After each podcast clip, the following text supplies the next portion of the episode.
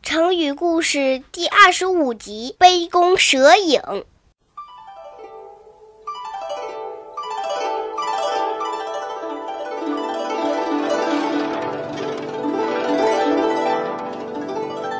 有个人到朋友家去喝酒，当他端起酒杯时，忽然看到酒杯里有条小蛇。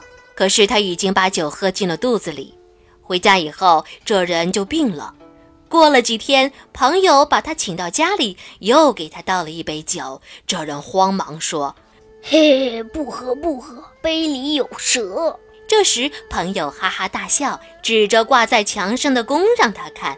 哦，原来是弓的影子倒映在酒杯里，看上去就像一条小蛇。事情弄明白了，这个人的病立刻就好了。